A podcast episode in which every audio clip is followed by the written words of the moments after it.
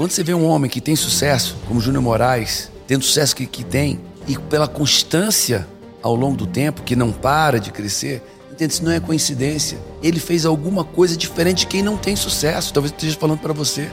Eu já falei de metanoia, lugares, pessoas e a informação, o conhecimento. Eu falei que ele viveu uma jornada, ele viu e respeitou o processo. Nós falamos de a palavra de Deus não volta vazia. O que a mãe dele falou lá atrás continua. Nós falamos que quem orienta seu filho é o mundo, são os professores. É, o professor ensina, quem educa é pai. O professor ensina matemática, português, história, ensina. Nós falamos também da identidade dos filhos. O foco do Júnior é mostrar e ensinar ao filho quem ele é. Agora, o sexto ponto, olha o que, que ele está falando, ensinando para você do sucesso dele: gratidão e honra. E aí, onde é que nós paramos? Acabou o ano. Shakhtar em primeiro lugar, Dinamo em segundo lugar. Acabou o ano. Campeão? Não, é, ali era parava por causa da, ah, do, da, inverno. do inverno. É, aí o campeonato retomaria em fevereiro, terminaria em junho. Férias, venho pro Brasil, tranquilo volto para lá, pré-temporada, acabou a pré-temporada, volto para a Ucrânia, que estoura, guerra. Rússia invade a Ucrânia. Estourou a guerra. Estourou a guerra. É, antes da gente entrar nesse tema guerra, que é muito forte, é, por causa da guerra, o campeonato foi é, dado como terminado. O que aconteceu? O Shakhtar foi campeão. Caraca. Naquela última rodada que aconteceu tudo isso. Com isso, o, o time foi, campe... foi, dado, foi nomeado campeão e ganhou 36 milhões de euros pela classificação para Champions League. Que loucura. Então, Ou seja, aquele foi... gol nos últimos momentos seus, que entrou nos faltando 25 minutos para acabar, garantiu para o clube. Esse diretor deve ser. Ele é rei no clube agora, né? É. O diretor que acreditou em você, contra os médicos, contra tudo, ele é rei, ó. É, e, e, aí eu quero pegar com vocês, olha bem para mim. É, posicionamento. Os médicos se posicionaram, disseram, não acreditamos, mas chegou um diretor e disse, cara, eu vou botar o meu na reta, eu acredito, eu vou me posicionar e eu vou colher o risco. Eu, eu me arrisco. Pode trazer para mim o risco. Né? E ele se posicionou. Podia ter dado errado, mas podia ter dado certo. Mas sabe o que aconteceu? Ele seguiu o coração dele. Ele seguiu o que ele acreditava. E ele se posicionou. Às vezes as pessoas olham para mim, Paulo, mas você se posiciona politicamente? Claro que eu me posiciono. E eu acho que todo mundo de direita deveria se posicionar e todo mundo de esquerda também deveria se posicionar. Não é o que você acredita? Então se posiciona com amor, se posiciona com respeito, se posiciona com, de forma pacífica. Eu não tenho que quebrar nada, bater em ninguém, mas se posicione de forma forte, veemente, mas se posicione. Né? Então, Paulo, sua camisa amarela é o quê? É um posicionamento. Eu estou me posicionando. Eu me posiciono sempre, com respeito, com amor, mas eu me posiciono porque tem muito covarde. Porque tem medo de perder cliente, tem medo de perder seguidores, tem medo de perder um monte de coisa e não se posiciona. E eu estou falando dos dois lados, tá? Esquerda, direita, centro. Então, para mim, quem não se posiciona, amigo, pensa na tua vida. Porque se você não se posicionar hoje, os espaços não ficam vazios. Alguém vai se posicionar por você e depois não reclama o que vai acontecer na tua vida. E eu estou falando isso na tua casa. Se você não se posiciona como marido, alguém vai ocupar esse espaço na tua casa. Se você não se posiciona como esposa, acredite, alguém vai se posicionar. Se você não se posiciona como pai, como mãe, alguém vai se posicionar. Espaços não ficam vazios. Tá? Então, se é para errar, eu prefiro errar pelo zelo, pelo cuidado, e não pela omissão, pela covardia e pelo medo. Então, você vai sempre me ver me posicionando, sempre. Eu digo isso para quem é pai, para quem é mãe, para quem é filho. Para quem é filho, se posicione como filho, haja como filho, fale como filho, se comporte como filho. Abra a porta desse teu quarto, filho, e sai desse quarto. Porque eu tenho certeza que teu pai está louco para ter um filho. Sua mãe está louca para ter um filho que ame, que cuide, que se permita ser cuidado. Eu vi uma família agora recebeu um jovem no intercâmbio. E o filho trancado no quarto, o filho grosseiro, rude, vendo no seu, no seu celular, no seu aplicativo, no seu computador. Aí chega um jovem de fora do Brasil. Aí vê um pai e uma mãe carinhosos, que olham, que atendem, que o pai lá desse, dessa pessoa nesse país, frio, ausente, distante, sem afeto. E quando esse jovem chega e vê aqueles pais, aquele menino é, é, se coloca como filho e ocupa o espaço que o filho dele estava trancado no quarto sem ocupar. Amigo, quando o filho acorda, aquele menino tinha se tornado filho dos seus pais. E, e o filho trancado no quarto, ah, como é que é? O que, que houve? E a mãe chorando, assim, tem três anos que eu procuro um filho, trancado dentro de um quarto. E ele veio e se colocou como filho, ocupou seu espaço.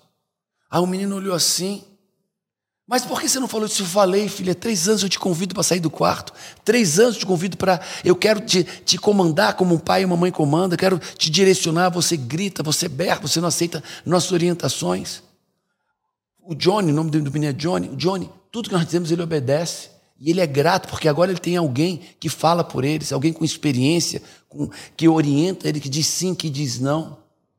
E aí esse menino cai no chão de joelhos pedindo perdão aos pais por toda a grosseria, por tantos anos trancado num quarto, contando uma narrativa idiota que família é atraso, que pater que pai é grosseiro, é rude. E o pai se ajoelha com ele e diz: Filho, mas meu coração sempre vai ter o teu espaço. Se abraçam juntos, se reconciliam. E hoje é uma família completamente refeito, um filho que faz questão de ter pais e pais que conseguem ser pais dos seus filhos. Eu espero que ninguém tenha que ocupar o seu espaço, porque você não se posicionou. Pensa nisso. Nossa. Nossa.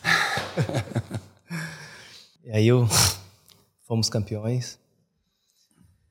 E a, tudo que eu tinha pedido para Deus para não sair do, do, país, eu e minha esposa, né? A gente orava tanto para Deus para não sair do, daquele país daquela forma. Deus transformou em dupla honra. E a gente é, tornou Você se torna uma, uma, personalidade mais ainda, responsável pela vitória do grupo. O grupo, o time, time recebe 36 milhões de euros pela vitória que foi antecipada por conta da guerra. Isso. E aí vem esse tema guerra, onde aqui no Brasil a gente não entende muito bem, né? Não, vive isso, uma guerra dessa forma. E na madrugada de terça, de uma terça-feira para quarta-feira, eu não estava me sentindo muito bem. É, minha família estava aqui no Brasil. Graças a Deus, esposa e filhos. Isso. É, por um livramento de Deus. E eu estava dormindo, eu estava passando mal na noite, com febre, com calafrio, e tal. E fui dormir três horas da manhã. E cinco horas da manhã o fisioterapeuta Luciano estava em casa com o filho dele. Me acorda desesperado. Júnior, Júnior, vem vendo notícia. É, tá tendo que horas disso? Cinco da manhã. Então fui dormir às três. Ali eu, eu, fui tomar um banho, né, para ver se melhorava. Deitei na cama. Três horas da manhã eu fui dormir. Às cinco eu acordei. Júnior, Júnior, pelo amor de Deus, olha. O Luciano, o fisioterapeuta, entrando no quarto, mostrando o celular. Ele estava com a esposa e filho? Não, ele estava com ele estava com o filho dele, de 18 anos, é, em, em, casa, ele estava em casa. E desesperado me acordando, falando: Júnior, Júnior, tá tendo ataque, já está tendo ataque em Kiev. E eu levanto da cama assim, um pesadelo, né? É, Meio, deixa eu entender é, isso. É, é, isso é um pesadelo. Não, não, isso não está acontecendo, é um pesadelo. E aí eu chego perto dele para ele me mostrar as mensagens e tal. Ele não estava conseguindo falar direito. Na hora que eu chego perto dele, me posiciono de frente assim, para janelas, né? É, o apartamento que eu, que eu morava era todo de vidro. E aí, nisso que eu estou olhando as mensagens, aí já dá para ver. É, o clarão bem grande, amarelo, longe da gente, não, não tão próximo, mas longe. Um já, clarão muito via. forte e barulho de explosão. E o prédio tremendo.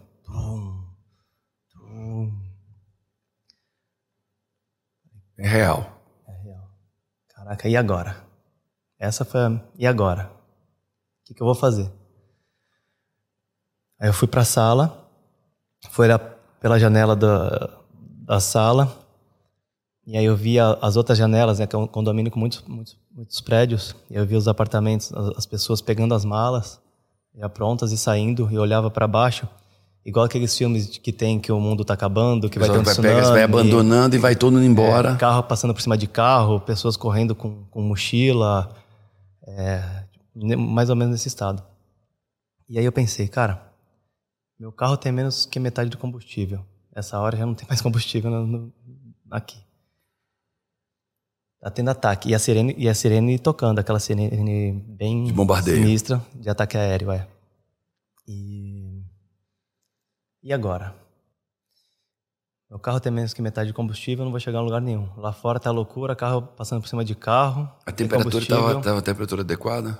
Era inverno rigoroso, menos 2, menos 5 graus. É. E você, para quem não entende, é, é, você no inverno, tá, a menos 2, 5 graus, dentro do carro, tudo ok. Mas fora do carro, você não sobrevive por muito tempo se não tiver com roupas muito, muito apropriadas. Tá? Andar na neve, andar num frio extremo é, é morte bem provável. Isso. Isso eu liguei pro diretor do, do clube, falei, cara, e agora? O que, que a gente vai fazer? Aí ele falou, Júnior, é, me dá alguns minutos que eu vou é, organizar tudo. Você, vamos todo mundo ficar no mesmo no hotel do clube, onde é o hotel, sede, concentração, o escritório do clube. E lá a gente é, tenta chamar um, Solução. um plano de evacuação para tirar vocês daqui. Isso, a gente foi, foi Isso para os estrangeiros. Isso. Os ucranianos todos já, é, a maioria já estava com suas famílias, né? E aí procura estar com os pais, tudo, e, e procurar um bunker. Se eles quisessem ir para o hotel também, poderiam ir. Nisso a gente vai acordando os, é, os brasileiros, 5 da manhã, a gente estava dormindo ainda. Então a gente comecei a colocar no grupo é, para os brasileiros irem acordando né, os outros e tal, para começar a se juntar para poder ir para lá. E aí quando deu uma. Vocês nunca imaginaram que isso aconteceria? Não. E, e é loucura, porque aqui no Brasil muita gente falava, mas era óbvio que ia ter uma guerra, que ia estourar uma guerra. Mas lá no país, não. E é um país que tem um histórico né, de guerra, então eles sabem o que está acontecendo. Sabe o que é interessante? Eu conheci muitos venezuelanos né, nos Estados Unidos, tem muito. Em todo canto tem venezuelano fugindo de lá. Diz que 30% da população já fugiu da Venezuela, depois que é, o Maduro implantou a ditadura, o comunismo lá, radical. E, e sabe o que, que todos os venezuelanos dizem? Eu nunca imaginei que isso ia acontecer na Venezuela. Nossa. Eu nunca imaginei. É, nunca imaginou, mas nunca se posicionou. E quando você não se posiciona, hum. meu amigo, você deixa alguém se posicionar no seu lugar. E está lá a Venezuela destruída hoje. E aí, a gente foi para esse hotel, é, quando foi umas 8, 9 horas da manhã. E aí, dirigindo o carro, adrenalina lá no, lá no alto. Eu, Luciano e o, e o filho dele. E, aí, e graças a Deus, sua esposa e seus filhos no Brasil. Brasil por um livramento de Deus, porque eles tinham passagem marcada. Conta, conta isso, conta é, isso. É... Deus, Deus é bom. Deus para os seus filhos, ele está atento aos detalhes. Aos Ouve detalhes. isso. Deus é um Deus de detalhes. É, minha família chegaria no domingo, é, passaria a folga comigo e só que aconteceu uma, uma, uma situação uma semana antes. É, na terça-feira, a babá que estava iniciando ali o processo em casa para poder trabalhar com a gente, ela testou positivo. Que ia vir, vir para a Ucrânia com vocês. Isso, já tinha passagem marcada da minha família, da babá, para viajar no sábado chegar no domingo na, na Ucrânia. Mas terça-feira ela testou positivo, que antecede a viagem. E minha, minha esposa, para não deixar ela viajar depois sozinha, adiou a passagem de toda a família para 15 dias depois, para ela poder viajar junto com a família, a babá, a babá viajar junto com a família. E aí chegou na quinta-feira, a babá pediu demissão. Só que assim, é, a troca de passagem tem um custo. Os meus filhos tinham escola. É, minha esposa tava, queria muito viajar logo. E aí essa babá pede demissão. Minha esposa ficou pé da vida. Eu já não viajei por sua causa é. para viajar quando você estivesse boa. Aí quando chega agora, você diz que não vai mais viajar. É, e aí, caramba, né? Por que isso, né? Todo não sei o quê. E eles não foram. Então eles não chegaram lá no domingo. E logo alguns dias depois estourou a guerra. Então a gente vê o livramento de Deus nisso. Porque se a babá tivesse pedido demissão no, no, no, junto quando ela. Antes da minha esposa trocar passagem, minha esposa teria vindo com as crianças. estaria no meio do conflito. Agora, como evacuar mais a esposa e mais as crianças? Isso. Então, a gente vê que Deus é um Deus de detalhes, né? Porque nisso ele deu livramento. Eu sei o quanto meu filho precisa de atenção. Eu sei o quanto ele, ele pede minha atenção quando a gente está junto. Eu sei o quanto é importante para ele. E minha filha também. E minha esposa é uma, é uma, uma mulher muito forte, só que também muito sensível. Então, eu sei o quanto seria difícil para eles passarem esse momento. E Deus livrou eles. E você tinha que preparar a evacuação, dar atenção à evacuação, fazer tudo, ainda cuidar deles. Como é que como é que ia ser isso? Por eu estar. Tá, então, e aí todos, todo mundo se reuniu naquele hotel e muitos com famílias. Muitas das esposas viajaram nesse voo que minha esposa não foi. Olha que loucura. Caraca. É, tinha um menino que estava completando 18 anos no dia da guerra, que jogava comigo. E a, e a namorada dele foi a primeira vez para lá. Primeiro voo. É, tinha muitos idosos, muitos recém-nascidos. Tinha, era um grupo de 41 pessoas. E aí, por que a gente fala Deus de detalhes? Por que, que minha família não foi? Por que os outros foram? É, é tudo plano de Deus. A gente, muita coisa a gente não entende no, no momento. E, e meio desespero da gente concentrado dentro daquele hotel. E Kiev, a capital, sendo o foco da, do exército russo, com bombardeios, com muito bombardeio aéreo, com o exército chegando com tanques em Kiev para tomar a capital, em primeiro lugar, esse era o foco da, da Rússia no, no início. A gente se viu totalmente bloqueado, não tinha saída pelo espaço aéreo fechado, não tinha combustível suficiente para a gente ir até a fronteira, de ônibus ou de carro, que até tinha ônibus do clube, a gente poderia sair com ônibus do clube, mas não tinha combustível, e as saídas da, de Kiev e o caminho para a fronteira estava é, totalmente parado, por quê? no desespero, muita gente saiu com os carros, mas não tinha combustível para chegar até a fronteira. Então, muita gente abandonou o carro no meio da rua. E muita gente também não conseguiu chegar. Planejamento. Então, é, é, a gente não tinha saída de avião, não tinha saída de ônibus, de trem, a gente também não conseguia sair. Então, foram três dias e meio tentando procurar uma saída e sempre tinha uma negativa. A resposta era sempre negativa.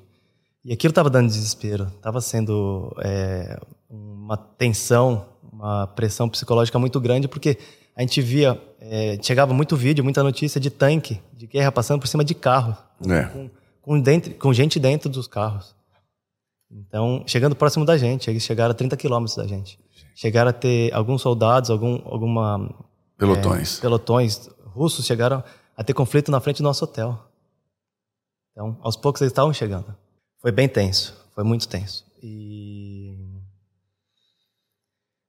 foram passando os dias, né? Vamos, vou resumir bastante assim a, as situações. É, no primeiro dia, a gente fez um vídeo de apelo aqui no Brasil para as pessoas entenderem o que está acontecendo. E por eu estar 10 anos ali no, no país, de falar a língua, é, eu comecei a ser chamado pelo clube. Você se tornou um líder ali daquele processo. É, em meia loucura, eu comecei a, a, a ser o elo entre a, a, diretoria e os jogadores e as famílias. É, e com, com o treinador também, italiano. Então eu tinha que me comunicar em russo com, a diretoria. Olha, é, também a. A gente volta lá em 2012, quando aprendeu a língua. Por que, que você teve a oportunidade de, de aprender a língua e você foi? Eu me comunicava então em, em russo, que era a língua do, predominante do, do, país, por isso que eu estou falando a língua russa, tá? Mesmo dentro da Ucrânia. É, então eu me comunicava em russo com a diretoria para tentar achar uma fuga, tentar achar uma forma de sair dali. Eu me, me comunicava em italiano com o treinador. É, eu não falo fluente, tá, italiano, mas me comunicava em italiano com o treinador, português com o pessoal, e ainda tinha várias reuniões em inglês com com uma empresa de resgate de civis, porque é, nossas esperanças foram acabando, né, ao longo do tempo. A gente não tinha como sair dali. E aí a gente também, eu fiz também reunião com, com uma empresa de resgate de civis, com uma, é, um das, uma das pessoas dos líderes dessa empresa é um especialista da inteligência israelense, outros aqui do Brasil, outros italianos. Eles nos ajudaram muito com plano de emergência E aí eu tenho que pegar isso. Aí você vê a diligência. Lá no passado, 2012, eu decidi aprender a língua. Chegava duas horas mais cedo todos os dias. Podia estar dormindo, podia estar brincando, podia estar fazendo qualquer coisa. Mas por decidiu chegar duas horas antes lá no clube, lembra disso? E conversar com as pessoas, os funcionários, e ali foi aprendendo a língua. Agora imagina quantos brasileiros nós conhecemos que vai para um país, volta dez anos depois e não fala a língua. Acontece. Quantos, né? E a gente vê a diligência, vê a dedicação, vê fazer o que tem que ser feito, vê o esforço. Anos depois, fundamental falar todas essas línguas para salvar a si e as pessoas. E ali, muitas vezes também eu me vi fraco durante esses dias. É... Aconteceu que eu, eu, entrei em estado de, de alerta, então meu corpo colocou toda a minha energia para aquilo. Então eu, minha cabeça começou a girar muito. Então eu não sei de onde veio a ideia de fazer o, o vídeo para o apelo. Eu não sei de onde veio é, é, muita coisa que aconteceu ali. Meu, meu, corpo foi, eu fiquei 24 horas ligado em estado de alerta durante três dias e meio. E nisso que aconteceu, é, teve um dos dias também que tava tinha começando a faltar o leite de, de uma criança que tinha alergia ao leite das outras crianças, que até poderia dividir, né? E, eu tenho que falar também do grupo. Em meia guerra, em meia desespero, em meia loucura, em tudo que aconteceu, é, foi um grupo de 41 pessoas que é, cooperaram muito. Foram muito parceiras em comum, com um objetivo em comum. Então, todos ali cooperaram muito em poder um ajudar o outro. Aí faltou o leite de uma criança, aí ajudava. A fralda, um ajudava com a, com a outra. Que legal. Não teve nenhum momento desavença, loucura. Porque quando você está em estado né, de, de, de choque, ali em pânico, é normal ter, né, essa... É, às vezes essa, essa, essa loucura. Mas a solidariedade prevaleceu. Prevaleceu, todos. E, e ali faltou leite de uma criança que tava, tinha alergia aos outros leites. Junto com uma jornalista que estava dentro do hotel, que já cobria zonas de conflitos há mais de 10 anos, é, a gente decidiu correr atrás do leite. Então a gente saiu do hotel do, do bunker e a gente foi para a rua.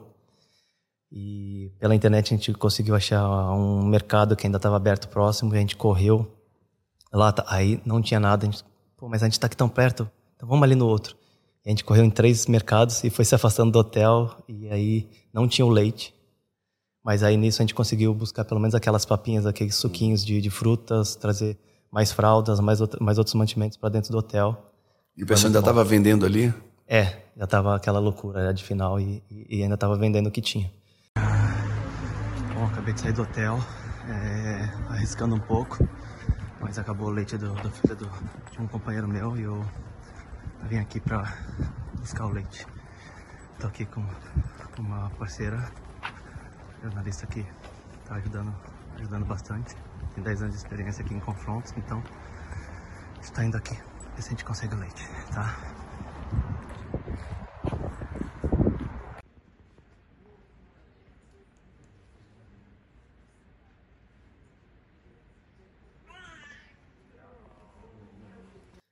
com tudo que aconteceu dos três dias e meio ali, é, procurando uma fuga, é, foi muito difícil. Os, as pessoas começaram a entrar em pânico e na madrugada é, do terceiro dia, do terceiro dia, dois meninos, é, cinco horas da manhã, eles foram para a porta do hotel, acordaram sozinhos, foram para a porta do hotel para olhar como é que tava. Eles iam voltar, pegar a família, colocar dentro do carro e ir embora. E aí, daqui a pouco, eles entram dentro do hotel correndo, gritando: eles vão invadir, eles vão invadir, eles vão invadir, socorro, cuidado, cuidado. Tava tendo conflito na porta do hotel, tiroteio, bomba, bem próximo do hotel. E eles entraram desesperados. E nisso eu vi que eles estavam já em, em, em pânico e muita gente estava entrando em pânico. Só que isso foi um livramento, porque das 5 da tarde até as 8, até as 8 da manhã é toque de recolher. Qualquer pessoa que estiver na rua é inimiga um lado para o outro. E eles iam sair desesperadamente com o carro deles e provavelmente seria alvo de alguma coisa. É, e aí a gente viu que estava em pânico e que era o momento da gente fazer alguma coisa e sair dali. E aí na a embaixada brasileira ela soltava os horários de trem para saída de trens para zonas que, que não estavam em conflitos. E nisso é, a gente viu que tinha um, um trem que sairia para Chernivtsi às 4h50. Isso 10 minutos depois tem o cessar-fogo. Era um risco muito grande. E nesse ponto final, que é Tchernivitz, que é mais perto da fronteira com a Polônia e com a. Tchecoslováquia? Com a Eslováquia, com a Polônia e com a Moldávia. É... Também seria uma loucura a gente chegar lá em Tchernivtsi, só que a gente não tinha ponto de apoio lá. A gente ia chegar lá, a gente não ia ter comida, a gente não ia ter transporte para poder ir embora. Nisso entra o presidente da UEFA. É... Vocês tinham feito vídeo já? Já tinha feito vídeo, já, tá, já tinha muito apelo. Só que a gente precisava mesmo do apoio de, de pessoas locais. Não tinha como. Uhum. É, aqui no Brasil, por mais que teve muito apelo, e agradeço muito as pessoas que, que, que fizeram, jornalistas, é, políticos, é, amigos que, que fizeram de tudo para tentar ajudar. A gente precisava mesmo da ajuda local, precisava de apoio local. E o presidente da UEFA, na sexta-feira à noite, entrou em contato comigo. A gente já estava totalmente sem esperança nenhuma. Já não tinha, já, o clube já não tinha conseguido, nós não tínhamos conseguido. Então, estava bem difícil, a comida acabando. E o presidente da UEFA ele falou: Júnior, eu vou me comprometer a tirar vocês daí. Eu estou dando a meu, minha palavra, minha carreira toda. Eu não durmo com o celular do lado da minha cama. Esse é um tratado que eu tenho com a minha família e a partir de agora eu vou deixar ligado aqui até, até tirar vocês daí. É o Alexander Seferin. Foi um cara muito, muito forte. E quando ele falou isso, eu falei para ele: Ó, oh, senhor presidente, você está sendo a primeira palavra de esperança para gente nesses três dias. Então eu acredito que a gente vai sair daqui. Sábado de manhã, é, tava, as pessoas já estavam assim em pânico, já estava bem difícil. E eu estava tomando café ali e falando no telefone, resolvendo as coisas. E aqui atrás tinham dois é, jornalistas da BBC conversando com os outros meninos. E aí os meninos perguntaram para eles: se fosse se for, vocês fossem a gente, vocês sairiam nesse trem das 4h50?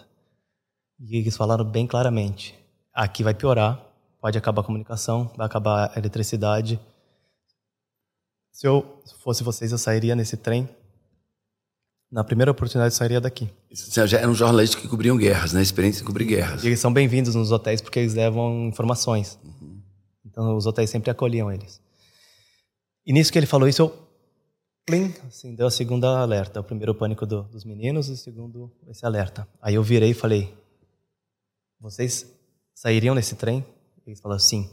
Se fosse vocês sairiam daqui o mais rápido possível liguei pro presidente, falei, presidente, gente está assim nessa situação, presidente da, da a gente está assim nessa situação, vai ter esse trem, é... o que, que, você acha? Ele falou, Júnior, se essa é a chance de vocês, vão, vão que eu vou dar todo o apoio para vocês. Eu estou ligando na Federação de Futebol agora ucraniana, vão dois homens aí ajudar todo, todo o suporte para vocês, fala, conversa com eles, pega tudo que você precisa e vão, sai daí.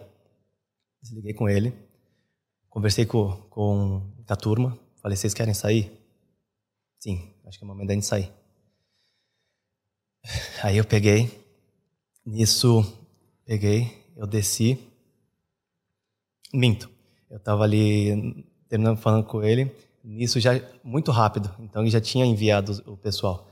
É, os dois ucranianos da federação já estavam lá embaixo fazendo é, reunião com o treinador para ver como que eles iam sair. E aí me chamam. Júnior, corre, corre que o, o, o pessoal tá lá embaixo. Aí nisso eu vou no bunker, eu dou mais uma olhada para todo mundo, vejo assim o bunker. E aí, eu, eu, aí a gente fala, pessoal, vamos arrumar tudo então pra gente sair daí. E aí nisso que, eu, que a gente já começa aquela loucura, desespero de pegar as coisas, a adrenalina vai lá para cima. Eu desço pra reunião com, com, o pessoal. Nisso eu interrompo o treinador, falo, mister, desculpa, que só sairia no dia seguinte. Falei, mister, desculpa, a gente está saindo agora. Nesse meio tempo, isso já está chegando ali perto das três horas da tarde. E aí eu falo, mister, desculpa, a gente vai sair agora. Aí o pessoal da federação fala, o que, que você precisa? Eu falei, a gente está indo para a estação de trem, a gente precisa de apoio no, no, no ponto final em Tchernivtsi, a gente precisa de alimento para as crianças e a gente precisa de apoio de transporte para chegar até a fronteira. Ele falou, então tá, então estou indo agora para a estação de trem, eu vou ver para onde vocês vão entrar, qual, onde vocês vão pegar o trem e a gente vai se comunicando. E nisso já está descendo os brasileiros todos, brasileiros uruguaios, o grupo de 41 pessoas pegando e saindo já para. Deixa eu só fazer uma coisa aqui. Olha assim, aqui é jogo de gente grande, aqui é café preto sem açúcar, aqui é aprendizado, aqui não é. De tudo a gente aprende. Eles tinham, estavam na zona de conforto, estavam num bunker, supostamente seguros ali dentro, e, e tinham que tomar uma decisão. Saímos dessa zona de conforto, entre aspas, e vamos nos expor num trem, depois chegar num local, depois ter que chegar. Ou continuamos aqui. Essa decisão você tem que fazer hoje, talvez. Eu vou continuar nessa zona de conforto, que de repente conforto não tem nada, é um conforto momentâneo, é, uma, é um conforto falso, uma segurança falsa, ou você vai se ousar e arriscar e ir para um lugar onde você tem futuro. Porque na zona de conforto, ali não há futuro, ali só há presente. E eles tiveram que escolher o conforto do presente ou risco por um futuro. E aí, amigo? E nisso, já estavam saindo assim, eu falei, calma gente, vamos sair todo mundo junto e tal. E começou aquela loucura, adrenalina, tomar conta. Eles falaram, não, a gente já vai colocando as coisas no carro, a gente te espera e tal. E aí nisso, é, um dos meninos falaram, corre que o Marlon, que é um companheiro meu de clube, é, o Marlon não vai, o Marlon não vai. Ele tá lá em cima. Aí nisso o pessoal saindo... Aí travou. Saí, travou. E eu saí correndo para lá, mas ele tinha um motivo. Ele tem três filhos pequenos. Três. Lá. Lá no bunker com a gente. Se eu não me engano, um de três anos, um de um ano e meio e um recém-nascido. Meu Deus, que desespero. A esposa e a sogra. Então, Meu Deus. Então eles não tinham condições nem de carregar coisas. Né? Ou carrega os filhos ou carrega as coisas. Né? E nisso eu encontrei, eu subi correndo, fui, encontrei ele no corredor, perto do bunker. Dei um abraço nele e falei, parceiro, vamos, vamos que agora vai dar certo. Nós, nós temos apoio. E ele, não, não vou. E nisso veio a esposa dele, abraçou a gente e falou, vamos, Marlon, vamos, vamos, que agora, agora nós temos apoio, vamos. Aí ele aceitou. Aí nisso a gente foi, pegou as coisas no, no bunker, as, as malas dele, tudo, corremos pro. Quando você fala bunker, é bunker mesmo? O nosso não era um bunker no subsolo, era uma sala no meio do hotel onde não tinha as janelas. Ah. Então, caso caísse era um míssil, a gente fosse atingido. Atingir que não ia ter o primeiro impacto, talvez o segundo, sim.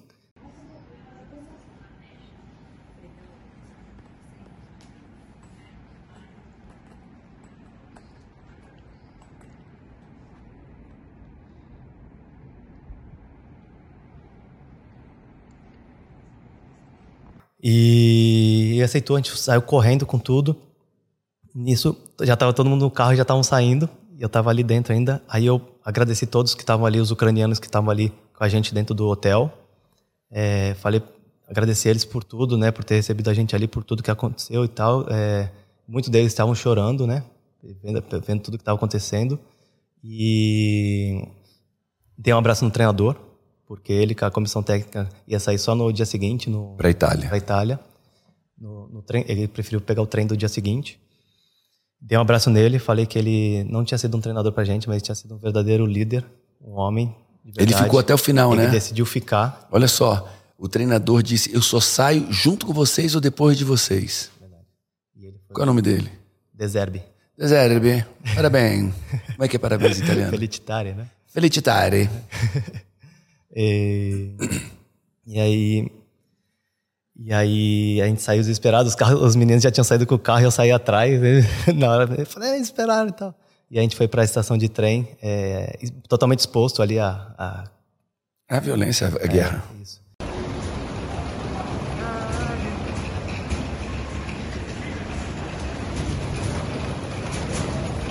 E a gente conseguiu entrar no trem, é, aquele trem, é, o trem muito antigo, é, muito antigo, assim, bem, bem da, bem antigo e todo mundo colado, todo mundo junto.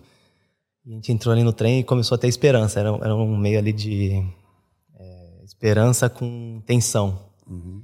É, e um, a viagem de trem que de, de, duraria 8 horas, durou 16 horas. Meu Deus. O trem, o trem tinha que parar. Gente, para mim era um negócio de um trem bala que em 50 minutos chegava. Nada disso. 16 horas de tensão. 16 horas de tensão. O trem parava porque tinha ataques é, talvez em alguns lugares para frente. Então o trem tinha que parar.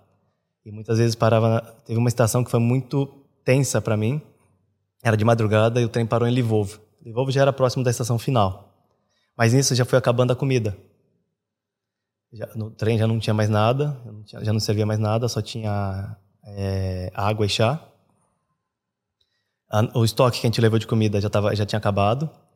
uma das crianças, é, a água que a gente tomava já, já tinha acabado, do, do trem também. E uma das crianças que estava com a gente, que é, um do, que é o filho do Marlon, teve que tomar mamadeira, leite em pó, com água com gás. Meu Deus. E essa criança vai, vai crescer forte. Né? e nessa, nessa estação de Lvov, que é bem já próximo da, da estação final que a gente iria, de madrugada o trem parou e não andava, e não andava, e não andava. E começou a me dar desespero, porque eu olhava pelo vidrinho é, entre os vagões e via muita gente do lado de fora e muito frio, e o trem não andava. E aí eu perguntei para a moça que, que, que, trabalhava no, dentro do trem, e ela falou que o, que o o comboio ali onde estava a direção, o cara tinha saído. Então, o primeiro que guia, o primeiro trem tinha saído. Então, tinha saído talvez para fazer outra outra viagem. E a gente estava ali parado já algumas horas. Falei, cara, mas se esse cara não voltar, o que, que vai acontecer com a gente aqui dentro? E a comida já não tinha, tudo, e as crianças já começou a bater desespero em mim. E isso eu conversando com o pessoal para ver se ia ter o apoio mesmo, para ver se estava dando tudo certo durante a viagem toda, foi o tempo todo conectando. E aí já estava aquela apreensão de quando a gente chegar na fronteira se teria é, apoio é, da federação com ônibus, com alimento e tudo. E aí na hora que a gente chegou, é, ali foi o momento. O cara voltou. O... o maquinista lá. Isso, voltou, levou a gente até a estação final e aí quando foi chegando na estação final, é, todo mundo muito já assim inquieto, já querendo sair logo e tal. E aí quando a gente chegou lá, aí o vice-presidente da federação Tava lá para receber a gente, recebeu a gente muito bem. Aí tinha um ônibus, aí tinha alimento. Putz, aí pra gente foi já foi um alívio. Nessa, e nessa cidade já estava mais calmo. Já não tinha aquela tensão, já tava mais, não tinha não tinha ataque do exército russo. Então a gente chegou lá, foi, já foi um alívio. É, recebeu a gente lá, recebeu super bem e levou a gente para tomar café da manhã. Uma coisa assim que pra gente foi o, uhum uma coisa assim, um luxo, uma coisa do meia guerra, foi uma coisa muito boa. E aí foi mais três horas até a fronteira de ônibus. Polônia. Pela Moldávia. Moldávia. Aí que está que o, a importância da, do apoio é, dos locais. Só, só eles conseguiriam isso ali pra gente. E na Polônia já estava lotado, já as pessoas já não estavam é. conseguindo sair. E, eles conseguiram um caminho secundário pela Moldávia que a gente conseguiu passar. Uau. E aí depois de três dias e meio de loucura, Nessa que a gente está passando na fronteira, eu estou sentado do lado do motorista do ônibus e eu faço questão de levantar e passar e olhar no olho de cada pessoa até o final do ônibus para ver a, como a feição mudou durante esses três dias intensos. Era uma as pessoas tinham uma expressão de esperança, de apreensão, né? Porque queria logo que passasse logo com ansiedade, mas já tinham muita gente so, chorando e sorrindo, chorando e sorrindo. E aí eu fiz questão de fazer isso para guardar essa, essa, essa, memória. essa memória comigo para o resto da vida, até que a gente passe a fronteira. Aí Moldávia, vocês foram? Aí a gente passou a Moldávia e a gente pegou um, é, outro ônibus, sete horas até chegar é, na capital de Bucareste. Bucareste e aí gente, é um... na Romênia. Romênia. É, e nisso, aí a gente estava salvo. Aí nisso, realmente, aí fora que a gente conseguiu sair de lá. E aí dali o governo brasileiro, como é que foi? Aí, se a gente quisesse esperar o, o avião da FAB, ia demorar mais de algumas semanas. Então, os jogadores por si só compraram as passagens e ajudou muita gente ali também que não tinha passagem de outras, outros brasileiros ou outros estrangeiros que estavam saindo e foram para o Brasil. Nisso, quando, chegamos, quando a gente chegou na, no aeroporto, eu também comprei minha passagem junto com todo mundo.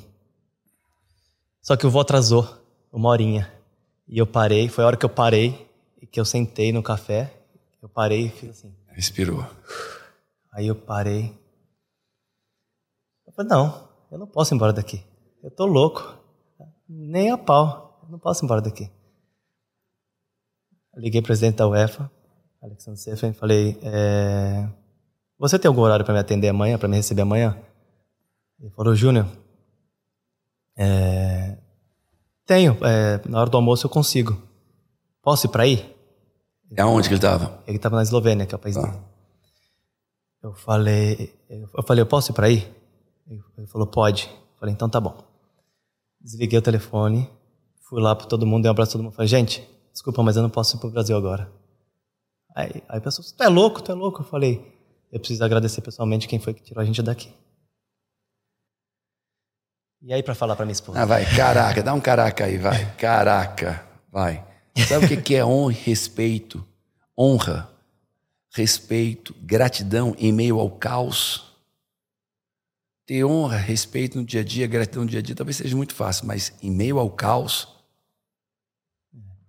E para explicar isso para minha esposa?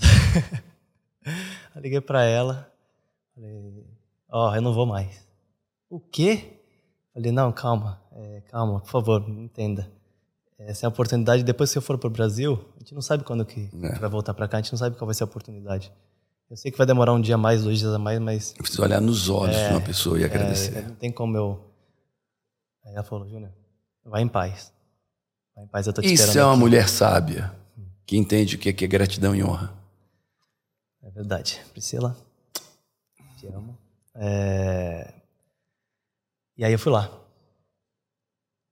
Aí troquei, aí troquei o voo, tal, loucura, tal, consegui o voo, fui para lá. Falei, vamos almoçar. Aí cheguei lá, a gente almoçou junto. Putz, um cara fora de série, me recebeu super bem. É... Sou muito grato a ele pela minha dele? vida, pela vida da, das pessoas que estavam ali. Alexander Seferin.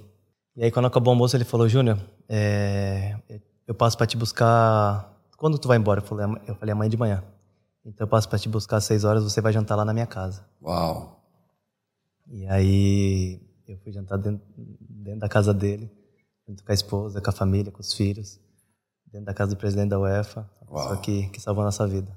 Isso é pessoas que honram, pessoas gratas. É, é, olha bem o que eu estou te dizendo, olha bem para mim. Eu tenho certeza, com o que você acabou de falar, é a prova que gratidão e honra te levam a patamares muito mais elevados, mas acessam o sobrenatural. Eu tenho visto pessoas alcançarem lugares sobrenaturais, coisas completamente inexplicáveis, conquistas inexplicáveis, sucessos, ganhos inexplicáveis, porque elas vivem como estilo de vida a honra e gratidão. E aqui está o Júnior. É, é, o EFA, para vocês terem ideia, é a da Europa, é a Associação de Futebol da Europa, posso falar assim? Toma conta de todos os, os maiores campeonatos do mundo, da organização. Os maiores campeonatos de futebol do mundo são organizados pela UEFA, que os maiores times do mundo estão na Europa. E agora está o Júnior é, jantando na casa do presidente da UEFA. E essa história nem começou ainda na vida dele, esse almoço. Olha que eu estou profetizando. Esse jantar na casa dele, essa história nem começou na vida dele. Ouça o que eu estou dizendo. E, e nisso, aí eu chego, né, com tudo que aconteceu, eu chego no Brasil e aí eu, no aeroporto, encontro minha família, minha esposa, meus filhos, aí dou aquele abraço. E aí ali eu falo como Deus é maravilhoso, né? É, durante a, vários momentos da, da, da guerra, é um momento que eu estava esgotado, assim, sem força. Aí eu ia para um canto, eu me trancava no banheiro e eu me ajoelhava e chorava e orava, orava, orava, orava e escutava dois, dois louvores que marcam muito. Na minha vida, vários louvores assim são, foram marcados por momentos chaves, né? E, Quais foram esses dois? Mais uma vez, Thales Roberto, né? Com, é, com essa, esse louvor do, do milagre, né?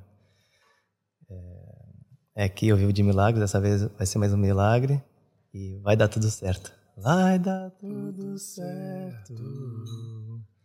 E aí, várias vezes que eu me peguei sem força, sem é, esgotado, e orava, pedia a Deus, pedia a Deus, pedia a Deus, e, e eu falava: Deus, tu, tu fez tanta coisa na minha vida, fez, é, passou por tanta coisa, né?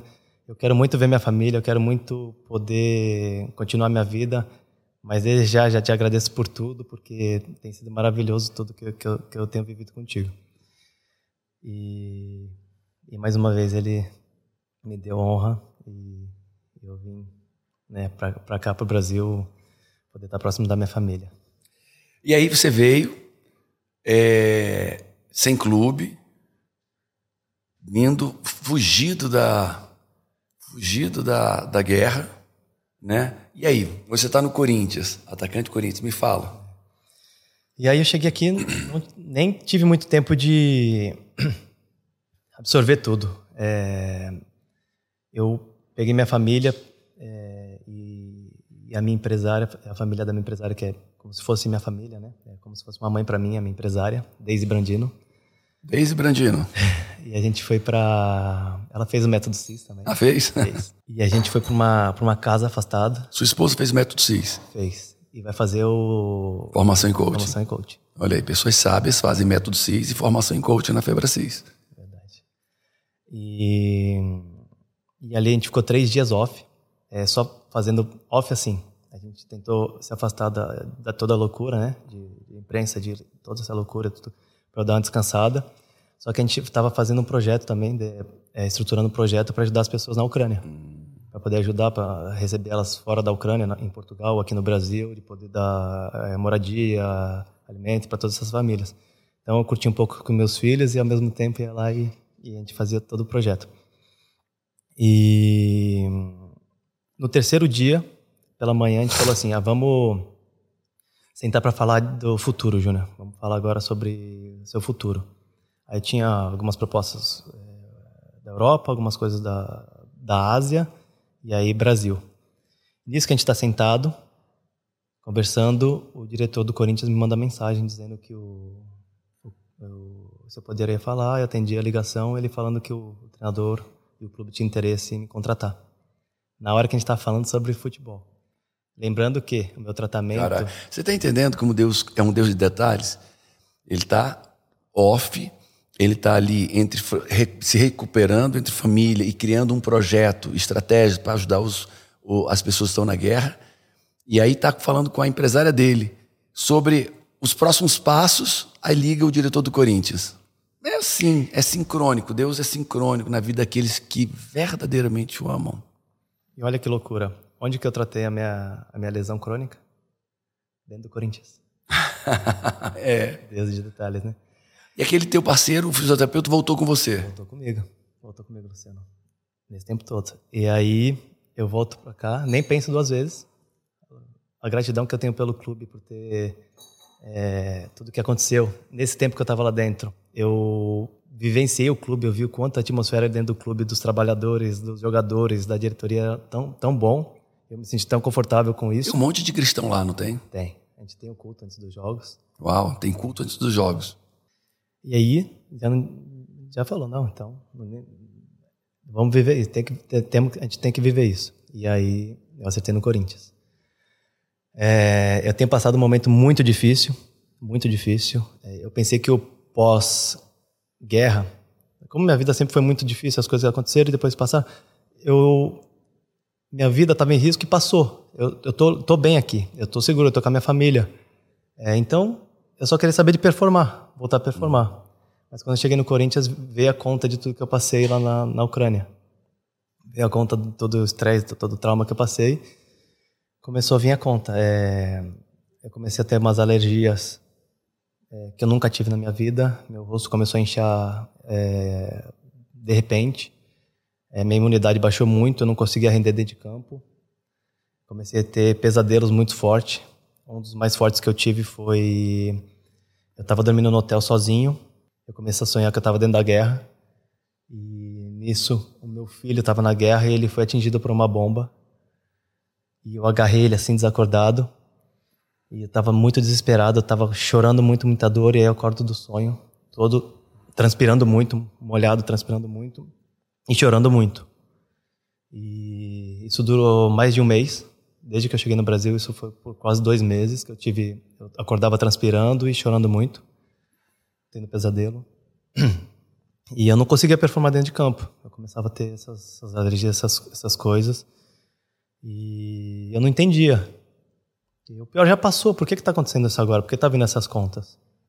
E até que é, os cultos é, um, um, desses cultos e eu foi muito forte dentro do culto. Eu, é eu culto, mandei... gente. É o nosso. É quando a gente está no templo, na igreja, na igreja tem um culto e nesse culto muito forte, fala lá pra gente. E eu mandei um áudio para minha esposa logo depois de um culto desses que, que foi muito extraordinário assim. Eu mandei um áudio para minha esposa e falei: é, ainda dentro de campo as coisas não estão acontecendo, mas só de eu estar tá aqui e estar tá tendo essas experiências com Deus aqui no grupo tá Tá sendo maravilhoso para mim. Eu tô, já tá valendo a pena estar tá aqui. É, hoje eu estou treinando com treinando com grupo. É, joguei alguns jogos, ainda não performei como eu quero performar dentro do Corinthians. E eu tenho muita fé e acredito que eu vou. Mas eu tenho passado pelas dificuldades daquela forma como como tem sido na minha vida, né? E, e eu tenho assim certeza que que eu tenho vivido assim um extraordinário de Deus fora de campo e vou viver dentro de campo também. E a experiência de estar aqui no Brasil, como eu te falo, Deus de detalhes, esses meses que eu estou aqui, eu tenho evoluído muito espiritualmente, tenho crescido muito em minhas batalhas. Uau! E olha que eu vou falar para você. Eu vou te, assim, é, as pessoas perguntam, Paulo, qual é o segredo do teu sucesso? São três, basicamente três. Um é o que você vive, é a espiritualidade. Um tempo de qualidade com Deus, um tempo de oração com Deus, um tempo de leitura da palavra com Deus.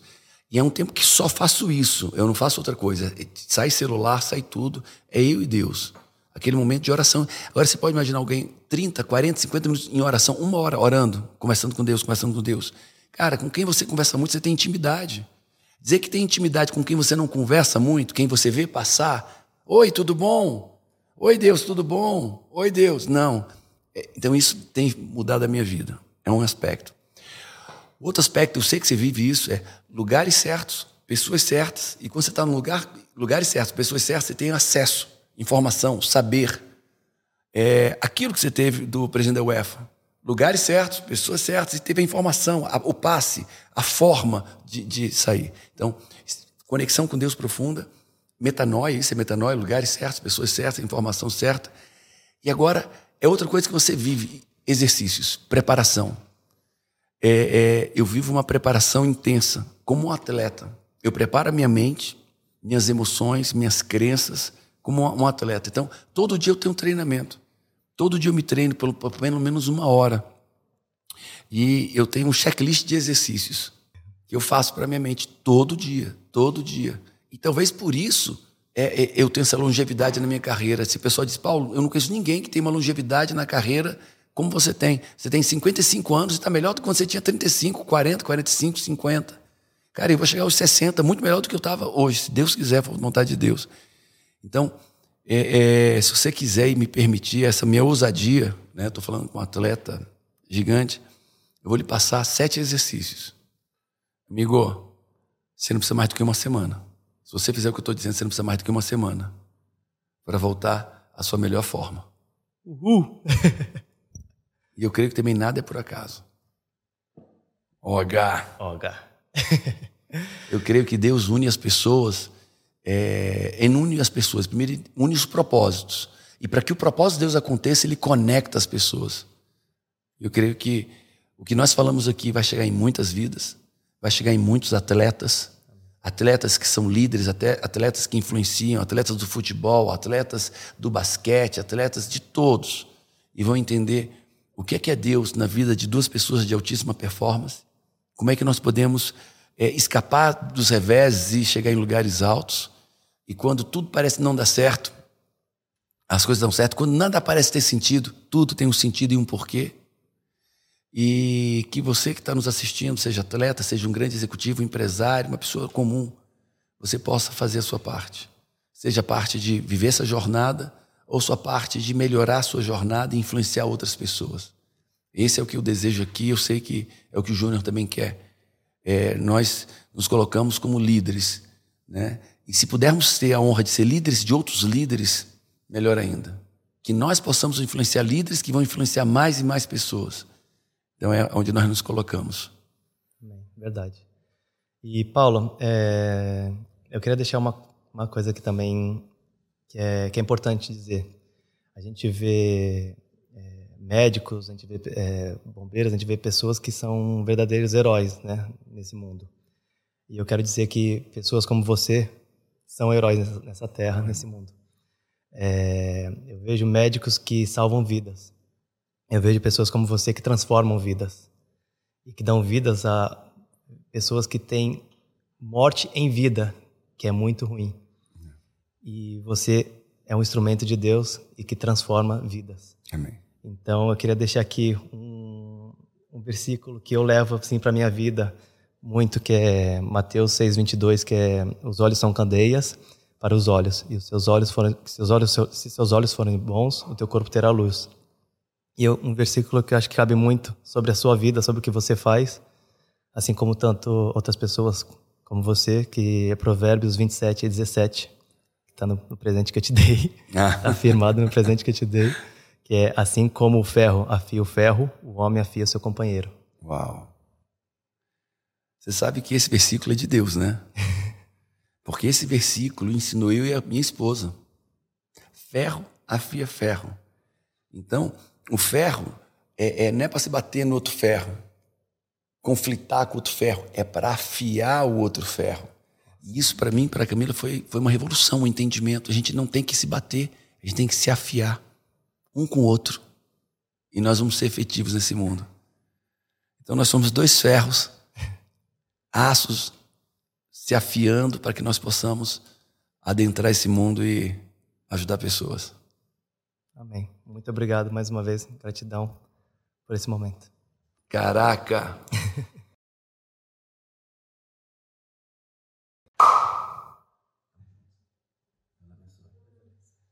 então é isso, gente. Finalizamos mais um PVCast com mais uma pessoa extraordinária, uma pessoa é, é, profunda, profunda em tudo, é, exemplar que busca fazer as coisas certas diante de Deus, diante dos homens. E isso para mim é muito importante. Amigo, quero dizer aqui que você tem um amigo aqui. Muito obrigado. Você tem um amigo, tem um parceiro, conte comigo, eu conheço seu coração e estamos juntos. É, poder estar próximo é, de você, assim, na minha vida tem, tem sido extraordinário, né? É, por vários aspectos e hoje, assim, eu me sinto honrado de poder estar aqui compartilhando um pouco da minha história e, e aprender com você. Eu conheci um craque. Agora estou conhecendo um homem valoroso. Obrigado, irmão. Obrigado.